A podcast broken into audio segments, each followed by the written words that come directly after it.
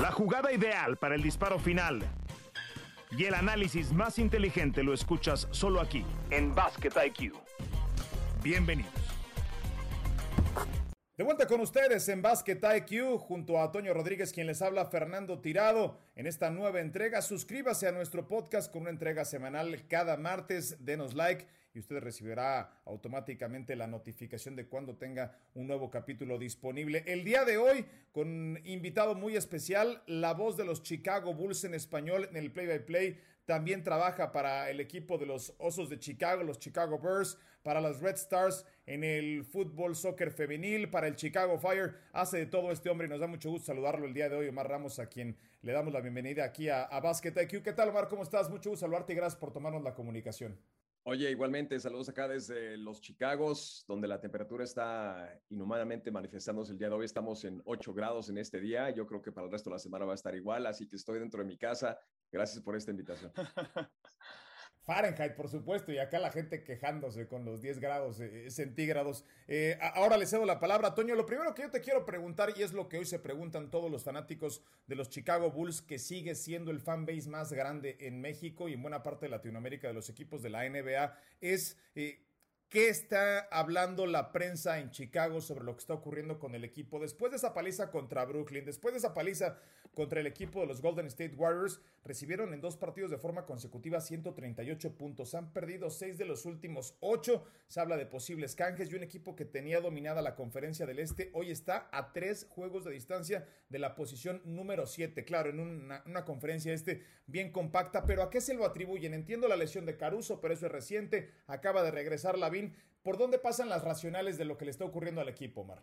Bueno, este, yo creo que es una situación que le está pasando a muchos equipos, ¿no? Que están tratando de competir para mantenerse dentro de esa ventanilla de oportunidades de, pasar a los playoffs. Es una situación de lesiones, es una situación de, del COVID-19 que vino a cambiar esta liga para siempre, ¿no? Especialmente a esas alturas.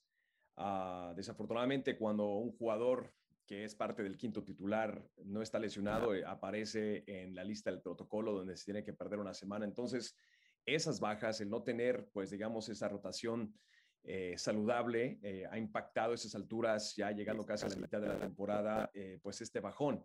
También nos hemos topado pues con algunos equipos que también van de subida como los Cleveland Cavaliers. Eh, sabemos que los Brooklyn Nets pues están construidos de una manera donde tienen sus titulares superestrellas y también tienen pues una banca que también se pone al tú por tú con cualquier equipo. Entonces, ha sido eso. Desafortunadamente las lesiones, eh, la lesión de Alex Caruso, eh, la lesión de, por ejemplo, Patrick Williams, que, que, no lo tenemos, que debía ser titular, sin embargo está fuera, recuperándose. Ah, y pues también la situación de Zach Levine, ¿no? Que Zach Levine, si no es que está en la lista de protocolo del COVID, eh, está lesionado. Entonces, cuando no tienes, digamos, ese, ese quinteto titular que te ha funcionado, que estaba rompiendo la liga a los principios de la temporada, pues obviamente eh, vas a dar el bajón. Y desafortunadamente este equipo de los Chicago Bulls está construido de esa manera, de que funciona solamente con este quinteto y cuando no están juntos, las cosas se desbalancean. Omar, un abrazo, Toño, por aquí. Parte de esas lesiones son las de Caruso y la de Lonzo Ball, que además pasan por operaciones esta semana y son el alma defensiva del equipo en el perímetro. ¿Cuánto, cuánto le duele a este equipo estos dos jugadores que además son, son adquisiciones recientes? Que se han combinado súper bien para jugar defensa en el perímetro. ¿Cuánto le duele no tenerlos a ellos dos? Se habla de quizás dos meses. Uh, ¿Cuánto les duele? Pues nos duele toda la ciudad, no solamente al equipo, porque pues uh, vinieron a poner un ejemplo que la defensa se juega de esta manera. Lanzo Ball, como lo ha hecho como titular, Alex Caruso que trae esa energía de, de la banca, eh, que nos ha mantenido pues competitivos, ¿no? En esta conferencia del Este. Entonces, cuando no tienes esa fuerza energía que contagia al resto del equipo defensivamente hablando, pues obviamente te vas a topar en problemas como tienes equipos tan talentosos como Milwaukee, de nuevo los Nets y, también un equipo como los Cleveland Cavaliers que tiene mucha juventud y son muy habilidosos, muy versátiles. Entonces, cuando no tienes esa, esa defensa, esa energía defensiva de la cual ah, mencionabas, eh, que nos trae Lanzo Ball como titular y Alex Caruso de la banca, pues es una fórmula para meterte en problemas. Oye, Omar, ¿qué, tan en serio se van a tomar la fecha límite de canjes los Chicago Bulls? Entendiendo que es un quinteto muy joven. Lavin eh, cumple apenas 27 años en marzo, eh, pero hay seis jugadores de 24 años o menos, que incluye a Alonso Ball, a Patrick Williams, a Kobe White, a Dosunmu, a Derrick Jones y a Troy Brown Jr. Es una franquicia que, que en el papel estaría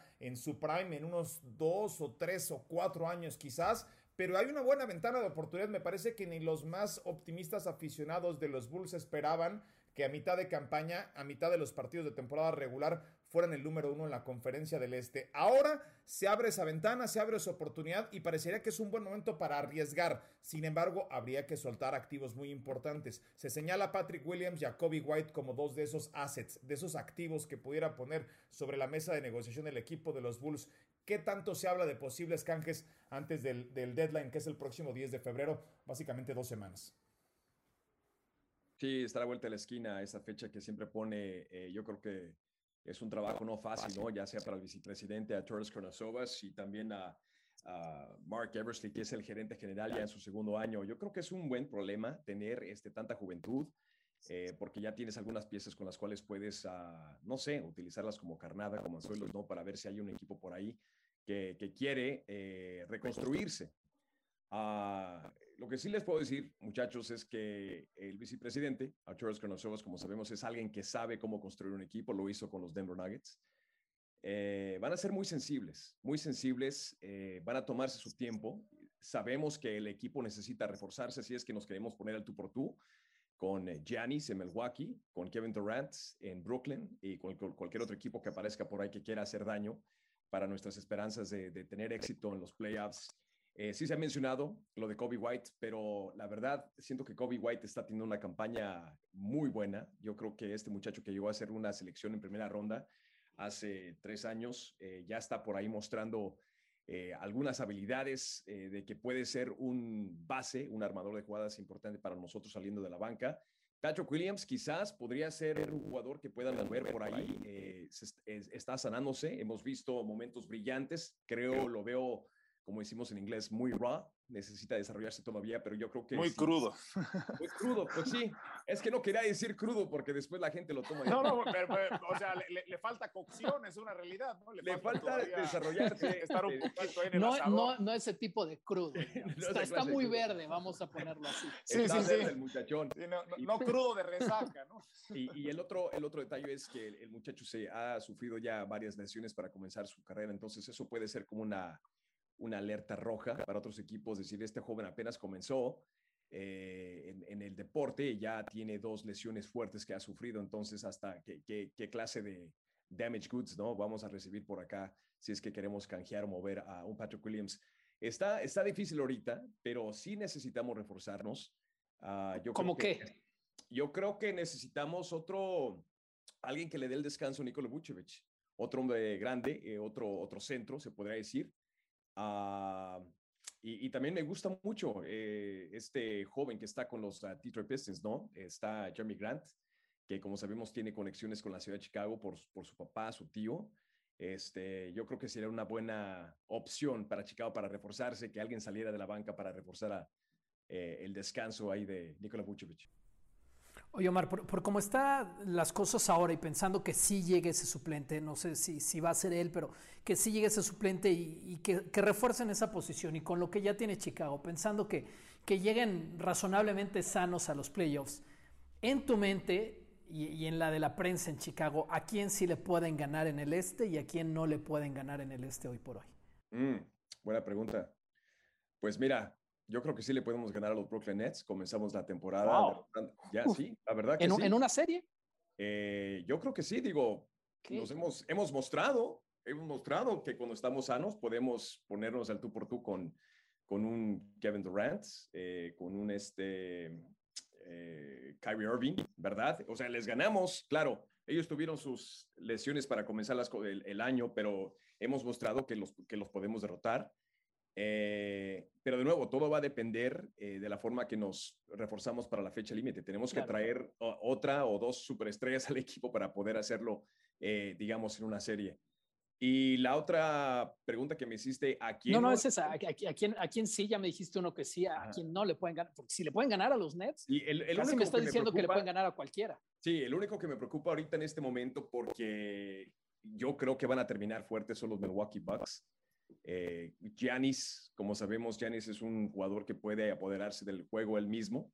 Ah, claro, no están ahorita en la posición que ellos quisieran estar, pero yo creo que, que, Giannis tiene a, a, los Chicago Bulls como ya, como que ya los entiende, como que ya sabe cómo jugar contra ellos. Y hay algo que pasa con Chicago que siempre se achica con Milwaukee, no sé por qué demonios, pero creo que eso sería como un problema para Chicago, digamos que si llegáramos a los playoffs. Oye, Mar, yo, te quiero preguntar, Hoy, dos de los tres más votados de los guardias en la conferencia del Este, luego de la tercera eh, ronda de votaciones rumbo al juego de estrellas, son de Marder Rosen, eh, con más de 4 millones de votos. Después viene Trey Young y después viene Zach Lavin con casi 2 millones de votos. Explícame, por favor, ¿Qué está tomando, qué está comiendo DeMar DeRozan en Chicago? ¿A qué se debe este segundo aire que está tomando a sus 32 años de edad? Un jugador que es atípico, ¿no? Porque el mid-range, el tiro a la media distancia, parece un, lanzamiento extinto en la NBA, pasado de moda, al cual los entrenadores ya no acuden porque es el triple o es la penetración o es postear, pero ya no el, doble que ha perfeccionado DeMar DeRozan, que tiene, si no me equivoco, tres buzzer beaters, tres tiros ganadores en la presente campaña. Ha sido un gran torneo para él, pero ¿a, qué atribuyes? Eh, sí, Billy Donovan me parece que lo pone de, formas inmejorables, en situaciones que le favorecen, pero ¿por dónde pasa el éxito de DeMar DeRozan con un equipo que es muy joven? Parecía que en San Antonio en algún momento estuvo mejor cobijado, eh, parecería que no iba a, regresar a aquel nivel de All-Star que tuvo en Toronto. ¿A qué atribuyen el, el éxito que está teniendo DeMar DeRozan en lo individual esta temporada? Está motivado honestamente. Mucha gente había criticado a los Chicago Bulls por haberlo contratado, el dinero que, invirtieron en él para jalárselo de las los escuelas de San Antonio a Chicago.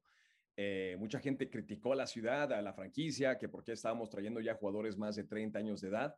Y pues mira, como dices tú, poco a poquito ha mostrado que, que quizás juega el estilo no que, que, que, vemos hoy en día, que todo el mundo quiere tirar detrás del arco o quieren las volcadas monstruosas, sigue con ese disparo medio rango, el, también el bank shot, como le llaman también. Ah, está dentro del top 10 de los mejores anotadores de puntos y también la, la hermandad y también el compañerismo que está mostrando con el equipo. Ah, él, él, lo mostró con los Raptors de Toronto, de la forma que salió, quizás no hubiese sido la manera que él hubiera querido de Toronto, porque él quería quedarse en Toronto. Eh, con los espuelas, la experiencia que, que, que, recibe ahí con el abuelo Popovich, y luego llega a Chicago, una ciudad. ¿Quién no quiere jugar para los Chicago Bulls? O sea, ¿quién no quiere jugar para los Chicago Bulls? Estás aquí y luego vienes con un equipo que está tan, tan reforzado con talento y luego estás jugando al, al, lado de... Bueno, es que en su momento se habló que iba a ir a los Lakers, ¿no? O sea, eh, eh, él estaba en la, en la conversación para, para, ir a los Lakers, además tiene vínculos con California, eso está clarísimo, su etapa colegial también en California, y, por eso parecía también una, una, decisión natural que fuese con los Lakers. Sí, pero sabes que también tiene una buena relación con Nikola Vucevic, y los dos jugaron para la Universidad de USC, y esto fue lo que jaló, fue una de las partes influyentes para que DeMar DeRozan eh, quisiera evitar, digamos, los calores hermosos y deliciosos de, de California. Mejor, mejor, estar a 8 Fahrenheit. Sí, sí. Y Esos son menos 13, menos 13 centígrados, por cierto. Pero mira, de nuevo, como les digo, ¿quién no quiere jugar para los Chicago Bulls? La historia que obviamente plasmó aquí el afamado Michael Jordan y tiene una afición, tú lo, para comenzar la, la, la conversación aquí con ustedes lo mencionabas, que tienen una afición en cualquier estadio que te presentas, yo diría que un, la mitad son aficionados de los Chicago Bulls, honestamente. Y, me ha tocado ir a todos los estadios y, es impresionante. Entonces, de nuevo, yo lo veo como motivado. Él está haciendo las grandes cosas para los Chicago Bulls y, afortunadamente pues se encuentra él en este momento eh, no solamente como un gran jugador, sino también eh, por ahí lo veo como un mentor, especialmente para esta sensación que tenemos ahorita con los Chicago Bulls. Eh, el, egresado aquí localmente de Illinois, originario aquí de Chicago, Ayu Sumo, el novato, que para mí fue un jugador que encontramos y que casi, casi fue como un robo en el draft. Se me preguntas a mí porque el chamaco está mostrando grandes cosas, grandes habilidades para apoyar al equipo saliendo a la banca. Sí, sí, apenas que, le ganaron al Thunder por un punto, él fue fundamental. Se, se, aventó también un buzzer beater, creo que fueron de 40 pies en el tercer cuarto. Fue una locura. Bueno, ¿qué te voy a contar a ti si tú estabas haciendo el play-by-play -play del partido? Oye, ¿Qué tal la experiencia, la experiencia latina en la arena de Chicago de, los Bulls y una ciudad tan grande, tan llena de, comunidad mexicana, en particular latina en general y con tantos equipos profesionales? Dame un ranking también, por favor. ¿Cuál es el equipo más latino de Chicago y cuál es el top 3 de equipos latinos de Chicago? Ah, está difícil esa pregunta, hermano, la verdad, porque aquí la raza, eh, e, pues estamos aquí en la capital de los deportes, primero que nada. Aquí tenemos dos equipos de béisbol, tenemos dos equipos de hockey, tenemos dos equipos de fútbol, eh, tenemos a las, las ligas segunda división y lo que tú quieras, pero ah, está difícil contestar eso, pero yo creo que iría con, se, van a ofender tanto los aficionados de Nueva York con eso que acabas de decir. Y, como trabaja para todos los equipos de la ciudad, pues no, sé, no, no, puede quedar mal con ninguno. yo, yo honestamente creo que ahorita es un empate, un empate entre los, entre los Chicago Cubs y los Chicago Bulls, honestamente. ¿Y qué tal experiencia la tienen en la arena de, los Bulls? Pues haz de cuenta que una fuerte presencia, primero que nada, eh, ves las diferentes generaciones, ves a los mexicanos que migraron aquí durante la época de los 60, 70, 80, llevando a sus hijos, que llevaron a sus hijos al, viejo estadio Chicago. Y esas generaciones simplemente siguen uh, respondiendo, llegando a, los partidos de, de básquet. Hay muchas promociones, eventos con sabor latino que hacen por acá. Acá cuando llega la noche NBA, haz de cuenta que tiran la casa por la ventana, tienen mariachi en el campo de juego, hacen, uh, regalan comida, tacos y lo que tú quieras. Entonces, la franquicia de los Chicago Bulls sabe, eh, está muy consciente ¿no? de la fuerte presencia de aficionados latinos y pues por eso nos tienen ahí a nosotros, a Elio Benítez y a tu servilleta, lo claro. Haciendo esta transmisión, ¿no? porque ellos saben que la raza latina es muy importante para ellos y, está a corta distancia, el barrio de la Villita, a donde está el estadio de los Chicago Bulls.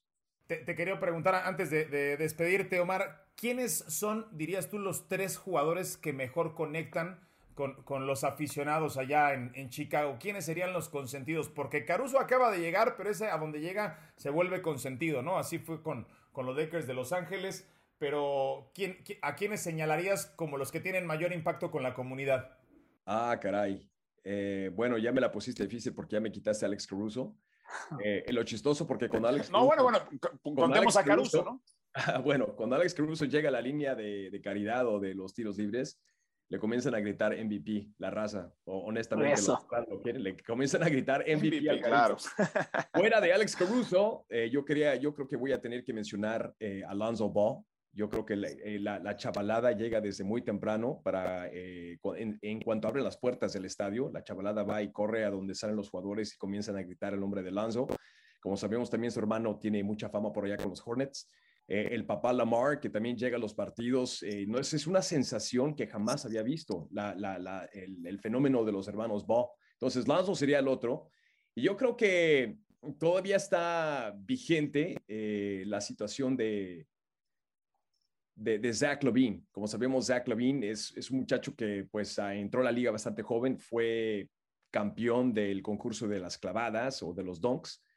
Eh, pero es un muchacho que, que, lo veo todavía muy relevante. Eh, la gente lo quiere. ¿Por qué? Porque él es una persona que se entrega ofensivamente, eh, cañón durante los partidos, especialmente con las volcadas espectaculares que hace. es lo que la gente quiere ver espectáculo y él responde para ellos. Seguro que sí. Pues te agradecemos muchísimo, Omar, que, nos hayas regalado de tu tiempo. Estaremos pendientes de qué es lo que ocurre con los Bulls. Te repito, no es ningún secreto. Hace poco todavía hablaba con, con una, uno de los representantes de las marcas de gorras, la marca de gorras más eh, famosa que existe, eh, no, no, mencionaré la marca, y me dice que a la fecha, año 2022, la marca más vendida de básquetbol en México y en buena parte de Latinoamérica sigue siendo la de los Chicago Bulls. El efecto Jordan, pues sigue teniendo, eh, sigue siendo muy poderoso, ¿no? Y por eso lo importante de que, que vuelvan a tener un, buen momento más allá de ese 2011 con Derrick Rose, en donde fue MVP y demás, necesita los Chicago Bulls revivir esa llama de tantos aficionados latinos que, siguen al equipo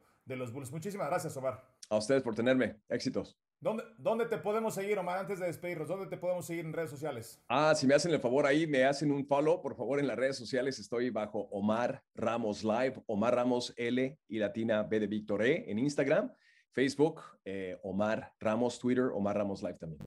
Ya lo escucharon.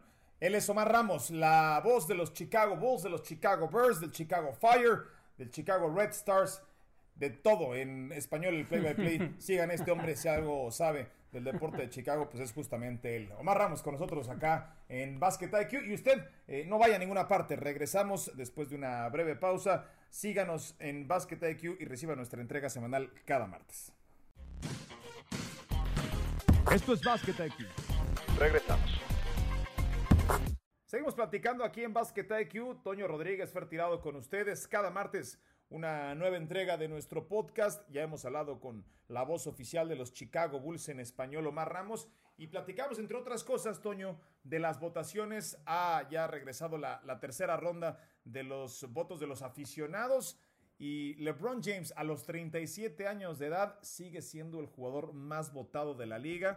Eh, eso en la conferencia del oeste. En la conferencia del este es Kevin Durant. Habrá que esperar también el reporte de salud de Durant. Eh, Nikola Jokic es el segundo más votado en la conferencia del oeste, muy por detrás de LeBron, que está rozando los 7 millones de votos, 4 millones 132 para el centro de los Denver Nuggets. Del otro lado, en la conferencia eh, del este aparece Giannis Antetokounmpo con 5 millones. En fin, eh, no, no hay más que lo que mencionamos hace un rato, cosas que llamen la atención. Lo de DeMar DeRozan, por arriba de 4 millones de votos. Insisto, es el caso de Benjamin Button, el de DeMar DeRozan, allá con los Chicago Bulls. Va a ser titular en el juego de las estrellas. ¿Qué otra cosa te llama la atención de lo que estamos viendo? Por ahí en la sexta posición del frontcourt del este, a Jared Allen con medio millón de votos, ¿eh? Sí, sí, sí, a ver, pero ah, también tienes eh, de, de, Guardias a Kyrie Irving votado casi con un millón de votos, o sea, tiene más votos que, que por supuesto, minutos, si hacemos una, una comparación relativa, o sea, es, es, increíble que la gente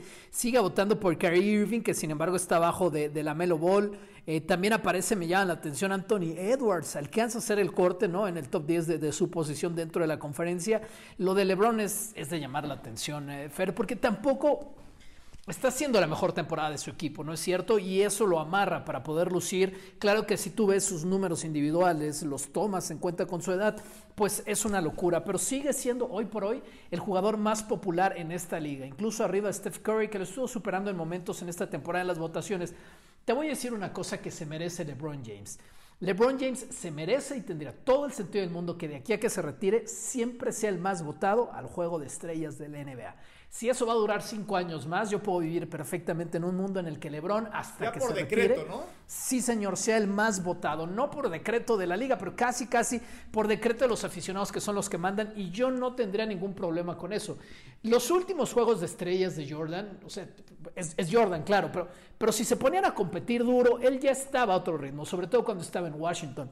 Yo no sé si a LeBron vamos a verle un ocaso de ese tipo en su carrera, pero incluso en ese escenario tiene que seguir siendo el más votado. Toño, se lo merece, se lo ha ganado y es esto, el único Toño, que tiene que una película. Está, sí. a ver, Toño, no, no, esto no es por decreto y, y, y, me parece, sí, independientemente de la, de la temporada mediocre, no es mediocre, es mala la que están teniendo los Lakers. LeBron está promediando 29 puntos por juego. Sí, hoy, es un monstruo. Hoy está promediando 29 puntos por juego. Está solamente por abajo de Kevin Durant, que está promediando 29.3. Y si mantiene el paso que ha tenido desde el mes de diciembre, pudiera rebasarlo pronto. Imagínate eso, Toño, que a los 37 años de edad, un tipo que toda la vida hemos dicho que su principal eh, habilidad no es ser un scorer, un anotador, sea el líder encestador de la NBA, con los Harden, con los Embiid, con los Giannis, con los Trey Young, que LeBron James sea el máximo anotador de la NBA a los 37 años de edad, en lo que espera que su hijo llegue a la NBA, si es que así ocurre con, con Bronny, ¿no? Pero es, es, es, una locura con Steph Curry, que el año pasado también estuvo disputando ese, ese título del, del líder encestador. A mí me parece verdaderamente alucinante. Una, la disponibilidad de jugar tantos partidos de LeBron James y la otra, lo eficiente que está haciendo lanzando desde el campo. Eh, insisto, a los 37 años ser líder encestador de la NBA es, es, es, solamente comparable con Tom Brady siendo el líder de, yardas por pase en la NFL a los 44. Sí, candidato por supuesto al MVP también. A ver, una cosa, Fer, lo que pasa es que incluso ya lo vimos, ¿no? Ese... Eh, ese lapso largo, además jugando en la posición de centro, que todavía lo hizo más popular en las votaciones. Para mí, que, que haya repuntado a los de Steph Curry tiene que ver con que Steph Curry está teniendo un slump terrible en sus triples, ¿no? Ha caído en, en ser los dos jugadores más populares arriba de Yanis. y en que estar jugando la posición de centro, ¿no? Hizo todavía más caliente el tema de LeBron James en redes sociales. Esto no deja de ser eso, un concurso de popularidad, ¿no? ¿Cómo te explicas que Clay Thompson, hablando de que ha jugado también muy pocos partidos como Kerry, esté arriba de Devin Booker en las votaciones? No vamos a hablar del presente de los dos, simplemente de lo de la popularidad. Pero a mí me parece, ¿sabes qué, Fer? Todo esto me parece completamente normal. O sea, no veo ningún nombre que te diga, es que este se sale de los libros. Bueno, ya está. A ver, Yao Ming siempre fue el más votado cuando estuvo activo en la NBA, ¿no? Porque pues, con que, qué sé yo, el 5% de los chinos votaran, pues lo ponían hasta arriba. No, no tenemos hoy un caso Sasa Pachulia, Boba Mariano Taco Fall, en donde eh, pues se organiza un grupo de aficionados para votar por él, ¿no? No, no hay en, este año, en esta ocasión, un caso similar. Bueno, Toño, nos queda poco tiempo y yo antes de despedirnos quiero hablar, porque se acerca, lo comentábamos con Omar Ramos hace un rato, los posibles canjes. Es, resulta eh, muy complicado hablar de todos, pero sí de los que más le interesan a la mayor parte de la gente. Y muchos nos preguntan en redes sociales, ¿qué pueden hacer los Lakers? Francamente, los Lakers pueden hacer muy poco porque tienen a muchos jugadores con el salario mínimo, muy poco margen de maniobra la que tiene la directiva del conjunto californiano. Más allá de Taylor Horton Tucker y Kendrick Nunn, tienen solamente jugadores de, salario mínimo por los cuales no obtendrían nada valioso a cambio. Acá pudieras liberar casi 16 millones de dólares rumbo a un trade, extenderlo hasta 20 millones, pero estarían pagando muchísimo en el, en el eh, luxury tax, en el, en el salario, en el tax de lujo. Y la otra es la gente que pregunta, ¿se puede ir Russell Westbrook? Hay una posibilidad, es muy difícil que esto sea negociado y, los reportes de los beat writers en Los Ángeles hablan sobre este canje con el equipo de los Rockets por John Wall. El equipo de los Rockets estaría eh, demandando capital de draft, pero los Lakers tampoco tienen mucho capital de draft. Primeras elecciones de 2027, 2028, muy adelante en el futuro, eh, y, dudo mucho que quieran de vuelta a Westbrook allá en Houston. Básicamente están atrapados. Tampoco el récord creo que los hace contendientes en este momento. Habrá que ver cómo regresa eh, Anthony Davis. Pero los Lakers hoy están debatiendo en ser un equipo del Playing Tournament. Eso es lo que tienen los Lakers y lo que enfrenta hoy esta gerencia es bien bravo. Me parece que esta campaña no va a ser, ¿eh? La cuestión es que lo necesitan, Fer. Si los Lakers se quedan como están, una lesión con la veteranía que tienen, casos de coronavirus y demás, no tiene la profundidad necesaria para pelear lejos en, la conferencia del oeste. Quizás hasta, a ver, entran en play-in, quienes les va a tocar en la primera ronda, capaz se van en la primera ronda de los playoffs, ¿no? Uno espera además que los Clippers mejoren conforme avance eh, esta segunda mitad de la temporada, lo necesitan. Hay quienes dicen que sí podría ser lo de John Wall, yo también tengo mis dudas. Si hablamos dentro de la cancha, yo tomaría ese canje, ¿no? Olvídate de los números, olvídate de las posibilidades, yo tomaría el canje hoy por hoy, porque creo que John Wall va a ser más disciplinado en cuanto a lo que le van a pedir que aporte al juego de los Lakers. Eso está fair, yo, yo no me quiero salir mucho del tema, simplemente quiero aportar lo de Ben Simmons, porque también he estado leyendo mucho en las últimas horas. Todo parece indicar a esta semana, ¿no? Esto va a cambiar porque la fecha límite es el, el 10 de febrero y todavía queda mucho tiempo para eso pero que Ben Simmons se va a quedar en Filadelfia hasta el final de la temporada, simplemente porque nadie les va a dar lo que quieran. Otro superestrella de la liga o dos selecciones de primera ronda en los próximos drafts. Eso, nadie lo está ofreciendo en este momento. Una de las posibilidades que se hablan, pero hasta el verano, es la de James Harden. James Harden en su momento eligió irse con los Nets, también tenía una oferta de Filadelfia para, para cambiar de equipo para allá. Pero dicen que van a esperar, ¿no? Y, la cuestión es, o toda la especulación, porque Darren Morrill, que es el, que toma las decisiones basquetbolísticas en la ciudad de, de Filadelfia, pues estuvo muchos años. Él llevó a Houston a, James Harden y dicen que puede ir por ahí. Pero si eso va a pasar, si eso tiene una ventana, sería en el verano y no, es, no en estos momentos. Bueno, todavía nos queda otra emisión, dos emisiones, miento, para poder seguir hablando de los posibles canjes, el, el trade que está muy cerca. Y hay equipos que sí están a solo un movimiento de convertirse en contendientes. Yo por eso le, preguntaba y le remarcaba a Omar si es que hay una posibilidad de los Bulls. Si los Bulls llevan un talento all-star, cuidado, ¿eh? porque Chicago sí se puede convertir en, un serio aspirante en la conferencia del Este. Ya en una, no en una linda sorpresa como lo fue la primera mitad de campaña, porque, insisto, Toño, creo que ni el más optimista de los aficionados de los Bulls hubiese esperado que a estas alturas Chicago estuviera todavía en el top 2. Lo ha rebasado Miami, pero todavía se mantiene, insisto, esa ventana, esa ventana de oportunidad. Este equipo maduró mucho más rápido de lo que hubiese deseado Billy Donovan. Sí, señor, la bronca son las lesiones, Fer. O sea, todos han tenido bajas, pero con Chicago concretamente el tema ahora son las lesiones. Si le da tiempo a Alonso y a Caruso de regresar bien, este equipo va a ser un problema. Un equipo muy joven, ya lo decíamos, con muchos jugadores, seis de 24 o menos, y su estrella tiene 27, que es Zach Lavin. El otro tiene 32, que es de Mar de Rosen. Pero bueno, de eso platicamos en la próxima edición de Basket IQ. Nos vamos, Toño, gracias. Un abrazo, Fer. Toño Rodríguez, Fer Tirado, les damos las gracias. Suscríbase a Basket IQ y recíbanos cada martes en donde suela consumir, escuchar sus podcasts. Hasta la próxima. Suena la chicharra y el fuego se apaga en la duela. Nos escuchamos en una próxima emisión de Basket IQ.